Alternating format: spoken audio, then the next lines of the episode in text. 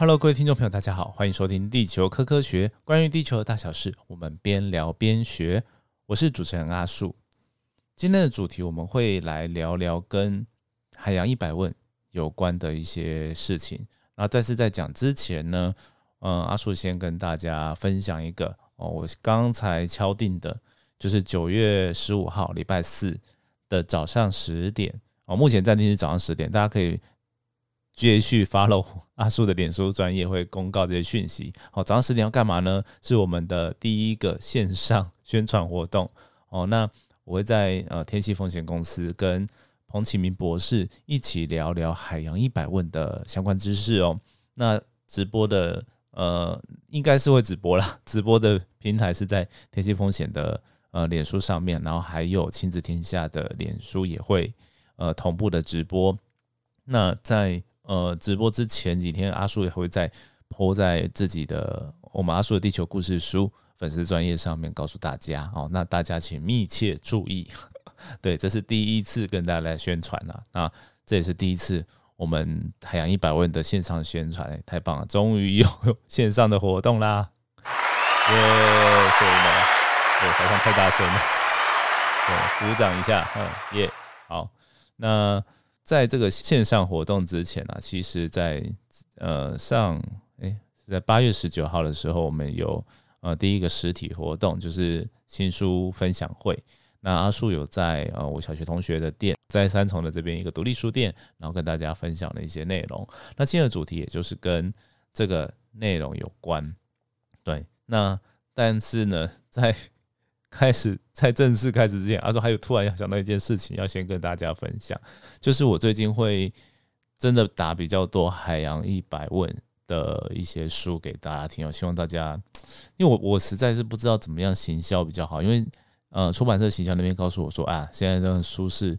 今年的那个状况有点差，就是什么书都卖不好，也不是书书写的不好或怎么样的问题，就是呃大家都卖不好，那所以呢他们就会。多想一点行销的方式，那我这边呢也当然会紧张啊，就希望想说，哎，好好不容易写花了两年写书起来，然后结果没有卖，就是呃卖钱是其次啊，因为真的老实说没有赚多啊，但是就是没赚到什么钱呐，就是成本非常不普，就是建议大家如果要靠写书赚钱都不要哈。但是呢，我的目的就是让更多哦需要的小朋友知道这些海洋知识嘛，那你没买当然就不会知道啊，然后不然就是至少。哎，图学校图书馆也要来买嘛？好，对，那就是呃，在行销上就会有一些困难。然后呢，最近呢，出版社就找了一个呃，我我现在也是不方便讲了，我没有在脸书 PO，就是因为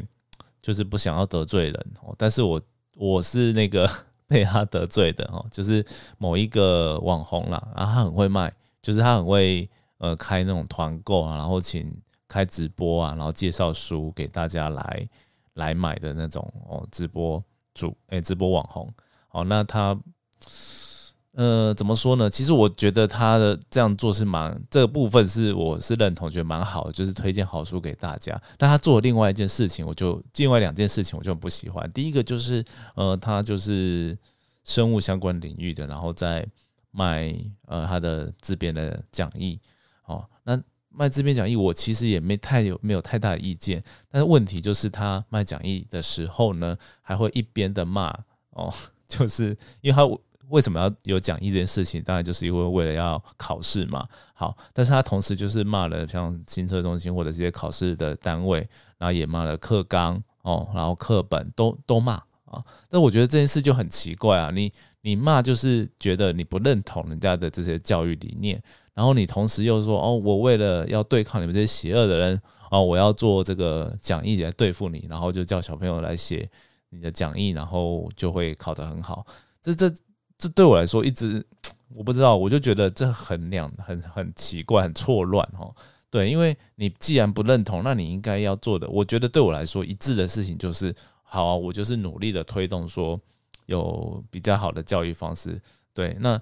感觉上你还蛮支持这个考试领导教学，然后但是你同时又在骂这些相关的考试的单位啊，或者是课纲的那个研发单位，其实很多的课纲委员又被他骂，那我就觉得这很奇怪。就是当然就是他站在这个角度啊，我觉得从行销的角度可以理解，就是呃，家长就对于这十二年国教的无所适无所适从，我觉得很合理。哦，但是你就是制造这个情绪出来，啊，让大家都很不喜欢这个，然后呢，就觉得自己好像很正义的样子。但是其实我的角度来看，就就根本跟补习班补教业者一样而已。只是他哦，当然做的讲义可能还不错，所以大家很多人做的有效果，就这样而已。那但是你有看过一个补习班在这边骂骂这个 考试单位吗？那有一天真的因为你这样子讲完，然后就都不考啊，哦都不用这样的方式升学的话，那你怎么办？对啊，所以我就觉得很奇怪，所以我个人是很不喜欢这位要帮我推书的人哦。那。对啊，就是我觉得我本来是想说，我宁愿真的是少卖一点，就是这个价值观跟我太太不符合的部分，我就没有办法接受。对，那出版社就说，嗯，可是我们这书真的状况不是很好啊，还有真的卖卖的很好，那电商那边真的就是会觉得需要这样的推动了。那要不然不然我们四本 一百问变成套书一起卖，那你就不会是一个呃直接被他行销的一个概念。对啊，因为对啊，书上也不可能帮我去跟他说，哎，这个 阿苏老师很讨厌你，所以我没有让你推。对他听说他还蛮喜欢《海洋一百问》这本书的哦。那我觉得就是有点尴尬了，对，就跟大家分享，因为这件事情其实我不太敢在脸书上面就是直接讲啊，就是怕大家，因为这个大家的那种观点不一样，这有点。介于一半介于私人的情感，我可以跟大家讲就在这边，对，那大概就是这种感觉啦，对，所以我觉得就有点尴尬，对，那不知道，我就是希望想说，那就我也尽量努力的推一下，所以我才自，其实这个上诶八月十九号那个新书分享会啊，是我自己说要办的，换 出版社并没有特别想要。办这样活动哎，我就是想说，哎，这个赶快啊，显销一下这个书，让更多人知道。因为其实书展过了，而且那时候书展也有疫情，然后最近又感觉让 对，其实大家疫情已经闷了很久了，那所有的这些消费上面，就是在。呃，闷在家里看书的兴致，我觉得可能也比较低，对对啊，像我自己这样，有这样前前的假日的时候，也是带家人出门一下，因为就觉得，呃，你也你也不知道这疫情之后会怎么样。像最近我们在录音的时候，哎，又开始变严重，然后还有前前一阵子有稍微带家人出去一些自然的郊外环境去走走哦，那不然的话就没有办法呢。对啊，所以就是就觉得麻烦呐，就是感觉要。让更多人看到科普知识真的是不太容易。那连就是如果你是不是卖书还好，就是你是在呃脸书上面就一直 po 文章嘛，对，那也不是盈利，就让大家转发。但是买书它就是必须要去做一个消费，那就有一点点困难了。对，那大概就是这样。好，那所以呢，今天我接下来就是要来跟大家聊一下，就是新书分享会的时候，我有收集到一些还不错的问题。那借这机会跟大家分享。好，那第一个我觉得有一个问小一个就是读者啊，那时候问的问题我觉得很有趣，就是就火山啊，就海底里面有火山。好，那火山会喷出岩浆，这可能他们都知道。好，那这个岩浆喷出来的时候，哎，地底学地底下就空了，因为岩浆跑出来了嘛，啊，就要跑出来就是有个洞嘛，啊，那个洞为什么水不会灌进去呢？那在当时，我我先简单的讲简单版的答案哈。在当时啊，我的回答就是说，哦，其实啊，我们都知道岩浆喷发就是从地底下一些石头融化跑出来嘛。那跑出来之后呢，其实遇到比较冰冷的海水，它会凝固。那这种感觉呢，其实就像我们身体如果有个破洞，哈，就是流血了、受伤了。那流血的时候，其实你止血后它。还会有一点点血嘛，然后那个血其实血里面有血小板，血小板会让血液凝固，那去保保护你的伤口，就把它凝固了，就不会再流血，然后你的那个受伤的地方可以慢慢的重建。那这种感觉就很像是哦，海底的火山的喷，就是喷出岩浆的时候哦，缓慢的流出岩浆的时候，它会在表面形成像整状熔岩的东西，就是一包一包的石头啊，因为呃。主要是这个岩浆它的特性的关系哈，它很很容易流动，所以呢，它一出来就是直直接变成固态，那不会说就是不会说就有爆发的现象。对，那这种情况下之后呢，我们这些凝固的石头，它其实就会把呃喷出来的岩浆通道给堵起来啊，那就会变成说我们下一次哦岩浆的量比较多的时候，地底下的热度累积到一个程度的时候，它才会再继续喷出来，然后再继续重复的一样的动作哦。这个是快速版的回答 哦，大家应该这个不太用画面，就是光是我这样叙述，应该不会很难理解。至少我在现场是这样讲的。好。那但是呢，其实哎，海底里面的岩浆活动呢，远比这件事情更复杂。在我们书里面有写，就是像呃所谓的龟山岛的牛奶海啊，或者是海底的黑烟囱这件事情。好，那这个东西呢，就是呃海底它有一些火山活动，所以呢，这些呃怎么讲怎么讲岩浆哦的不一定是岩浆直接哦，就是地底下的一些热能。哦，它会跟海水的作用。其实海底底下有些海水，它其实可能会往下渗，因为呃海底面会有些沉积物嘛，然后或者是火山喷出来有些气孔嘛。那这一些海底就是你可以想象成陆地上有地下水，海底也有。那陆地上有温泉，就是地下水跑到呃比较热的地方被加热成温泉。那海底一模一样有这样情况。好，那海底的这些热泉呢，它就出来之后，其实就会形成像龟山岛的牛奶海，就是你有很多呃溶解的一些。矿物质或者一些成分在里面，好，酸性成分或者是矿物质。那再来就是，呃，海海里面会有一些矿物的结晶，然后在这些呃海底的喷喷泉的喷口的附近，哦，那就跟我们去阳明山上哦，什么小油坑啊那边看到那种白白的那种这些硫磺的东西是一样的。好，那在那那个地方就会形成我们常说的什么黑烟囱啊的一些构造。然后在这些热泉的附近呢，还会有一些特别的生物哦，比如说像是乌龟怪方蟹啊，对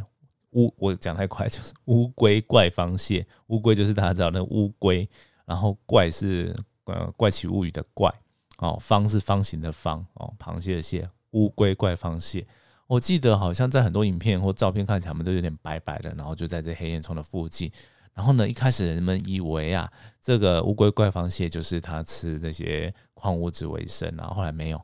后来是呃一些浮游生物哦，在这这附近的一些浮游生物哦，然后它们死掉一些残骸会被他们当食物去拿来吃哦，然后他们就是在那边特别啊，不过它的它因为生活在那边，其实是呃比较能够耐酸啊，耐比较热的一个环境的一个螃蟹，嗯，特别。对，那这次就比较深入跟大家谈了，谈的话就是这些事情。好，那再来，我觉得，嗯，这样看，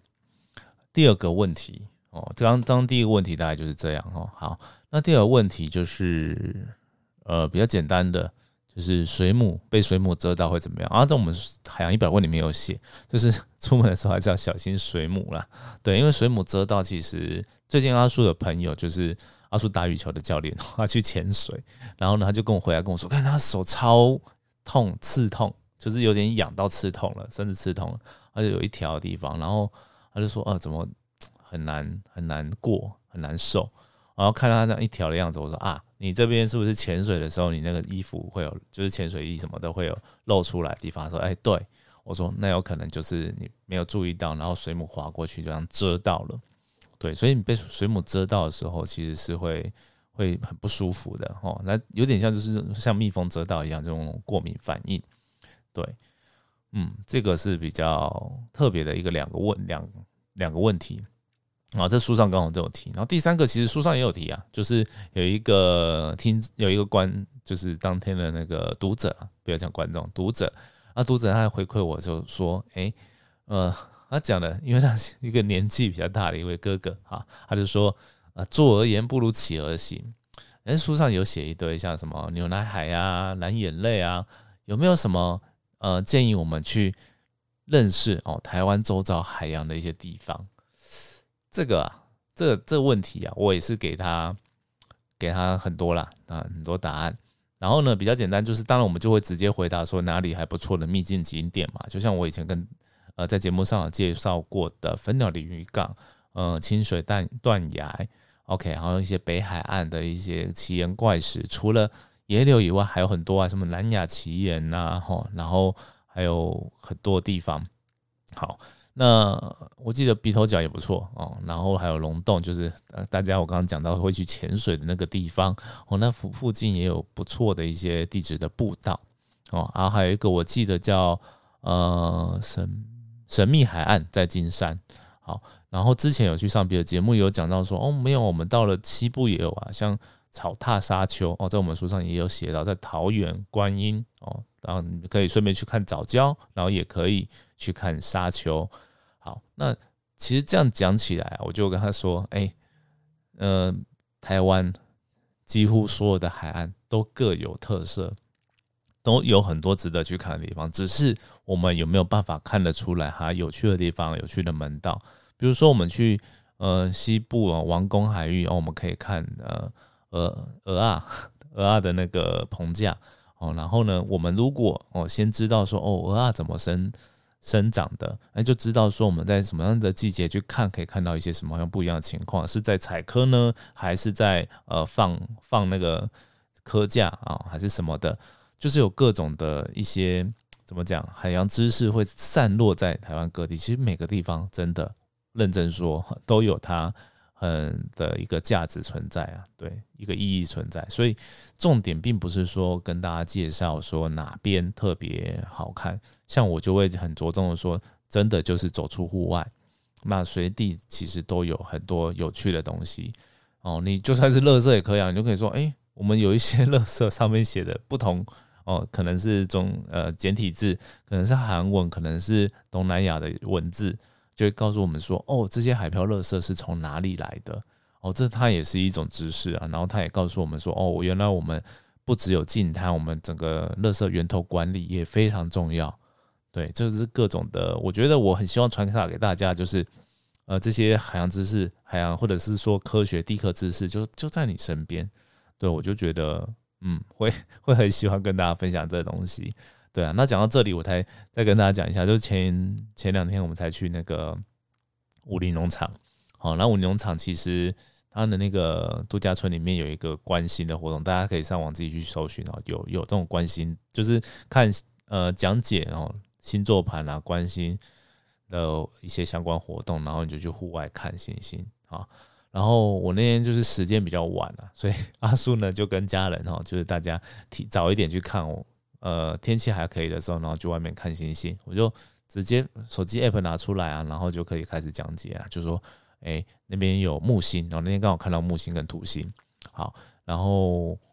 呃还有夏季大三角啊，就可以简单介绍这个，然后就就有人问我说，哎，那为什么你要知道那个是木星土星？然后出就算不用 app，那你知道它是行星的话，你要怎么样知道它是呃木星而不是火星？因为其实这两个。在这些行星，木星、土星、火星、金星，在天空中都算比较亮的。哦，那怎么样分辨？我说哦，很简单啊，就是我们已经到了比较晚的时候，就不会，就是晚上八点以后哦，晚一点的时候，你就再也不会看到金星跟水星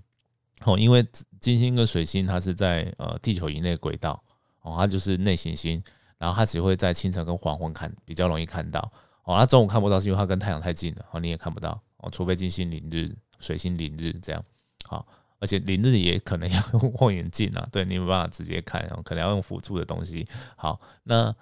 在哦比较就在另外一侧外行星的话，你可能到半夜十二点都可以看到木星、土星啊，然后跟火星。好，对，就大概简单的讲一下啊。当然，呃，它其其中我们当然是看它的。用 app 去看它的轨迹哦，因为其实行星的运动方式就跟恒星不一样啊。这个也可以稍微讲一下，说啊，为什么它叫行星哦？哦，什么东西叫恒星哦？这怎么由来的？因为恒星就是呃，你每天都是大概在固定的位置，然后慢慢变动，但是行星每一天都会差很多哦。至少会跟大家讲一个，然后像日本就会叫它惑星哦，疑惑的惑嘛，呃，日文的汉字就是哎，你动得很奇怪哦。对，不知道是不是这样解释啊？但我觉得很喜欢这样子，让大家可以比较。快的进入状况理解，对啊，我就觉得真的再再说一次，就是走出户外看看这些大自然，然后透过哦认识哦这些自然，去了解这些相关的自然科学，是我觉得最喜欢分给分享给大家的事情了。所以呢，真的大家除了看我们的海洋一百问之外，还可以去哦看多看看海边。或者是有机会坐船去旅游，譬如说像有一些赏金船还蛮注重那些环境保护的，他不会去打扰到鲸豚的，诶，也可以去啊。然后或者是哦去其他地方，然后去潜水去旅游。当然最重要的是注意安全哦，在书上我也写说安全很重要。对对，我就三句不离书了，怎样？对，就是还是要跟大家讲说哈，就是我觉得海洋知识非常的广泛啊，那安全真的是。呃，非常重要。你在海边一定要注意潮汐嘛，注意离岸流，注意风狗浪这些事情。嗯，对，对，都给我讲完了，是不是就不用买了？好啦，开玩笑。好，那今天的节目呢，就到这边，我们就下次见喽，拜拜。